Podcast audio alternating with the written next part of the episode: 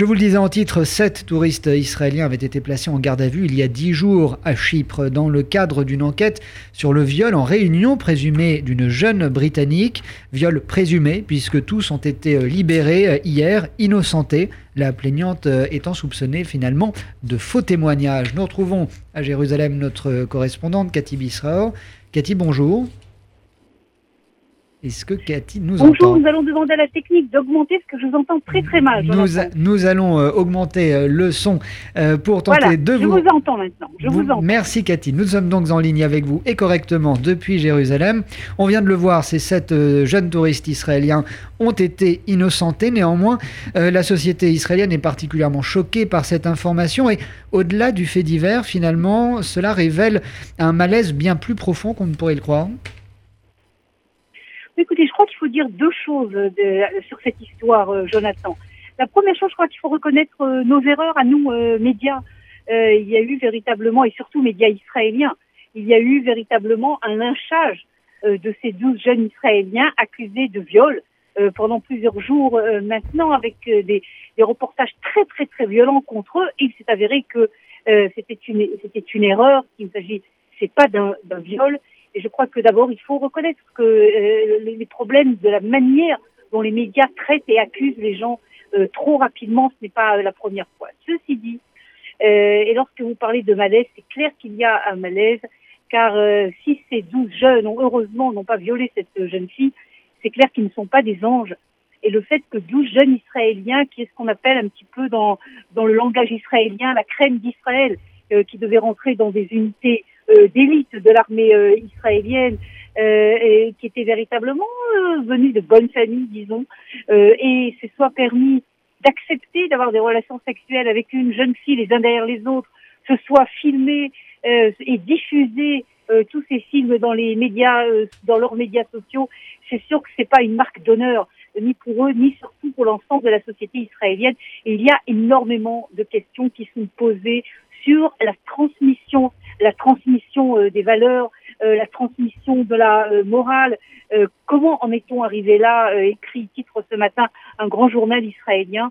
Et je crois que cette affaire doit être prise très sérieusement par les familles, par les éducateurs, pour empêcher que la jeunesse israélienne, comme d'ailleurs de jeunesse du monde, se retrouve dans de telles situations et accepte et oublie le respect de la femme et d'une manière générale le respect de l'autre. Alors cette fébrilité médiatique que vous évoquez à travers euh, cette affaire, euh, Cathy, fait écho en quelque sorte à la longue, très longue campagne électorale israélienne. Le nouveau scrutin, si je puis dire, aura lieu le 17 septembre prochain. Et on assiste à un mois, en gros, de la clôture des listes, à un jeu des alliances qui bat son plein et qui continue de perturber le paysage politique en Israël. Oui, alors domine encore aujourd'hui, comme d'ailleurs euh, il y a quelques semaines, cette saga, si vous voulez, euh, de regroupement ou de non-regroupement à gauche et à droite de l'échiquier politique. À gauche, c'est beaucoup plus clair. Il y aura apparemment le Parti travailliste et euh, le, à côté du à gauche du Parti travailliste ce regroupement un petit peu étrange de Meretz, d'Ehoud Barak, il faut se rappeler le nombre de choses en qui Ehud Barak a dit Meretz, mais bon, politique oblige, ils se sont regroupés. Et puis certains du Parti travailliste, comme Saf Shafir, qui se sont euh, donc qui, se sont associés à Meretz. Et donc il y aura apparemment deux partis à la gauche de l'échiquier, à côté du parti euh, Carole Lavanne euh, de Benny À droite, c'est encore pas clair.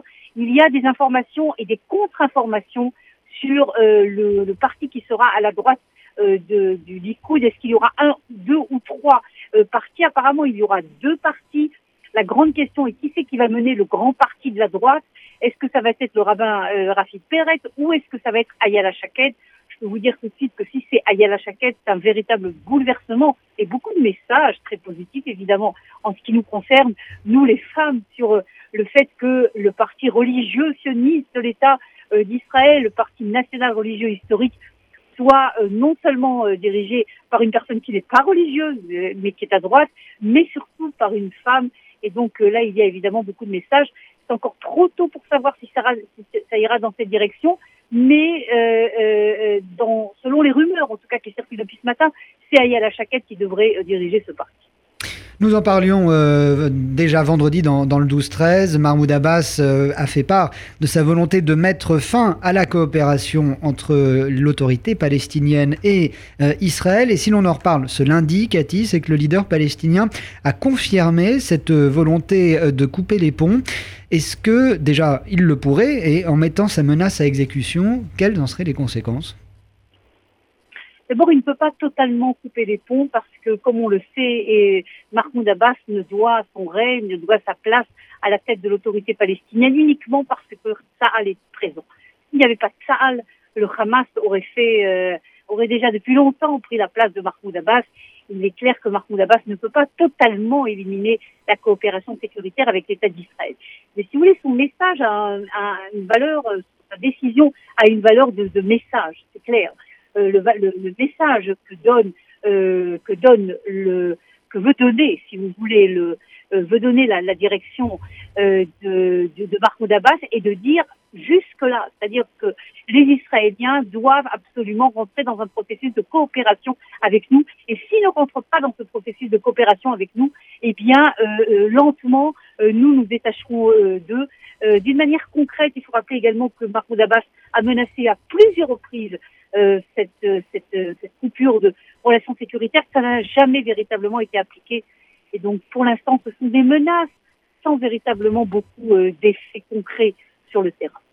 Et l'on termine euh, votre correspondance, euh, Cathy, sur une, euh, note nettement plus positive, celle de témoignages, des témoignages que Relais publie le, le Haaretz, je crois, qui remonte à 1948 et qui prouve qu'une coexistence pacifique entre juifs et arabes est évidemment possible. Oui, un reportage passionnant, il faut le dire, du journal euh, que l'on doit au journal à Arrête, euh, qui nous ramène à 1948 et non seulement une coexistence entre juifs et arabes, mais entre des jeunes juifs et des jeunes arabes de 15-16 ans. Il faut se rappeler ce qui s'est passé en 48 en Galilée. Euh, C'était euh, la, la, la, création de kibbutz. Hein. Parfois, vous aviez une dizaine de jeunes pionniers qui s'installaient quelque part et qui, et qui créaient un kibbutz. Et bien, paraît-il, et c'est ce que révèle le journal Arrête, il y aurait eu des il y a eu des tentatives de créer des kibbutz, écoutez bien, Jonathan, commun entre des jeunes juifs euh, et, des jeunes arabes, ni plus euh, ni moins. Euh, il faut dire tout de suite que ces tentatives, évidemment, ont échoué, qu'elles n'ont pas été menées à bien, mais plus pour des raisons administratives que pour des raisons idéologiques. Idéologiquement, oui, il y avait véritablement dans ce sionisme naissant de 1948 une volonté tout de même de créer déjà une coexistence.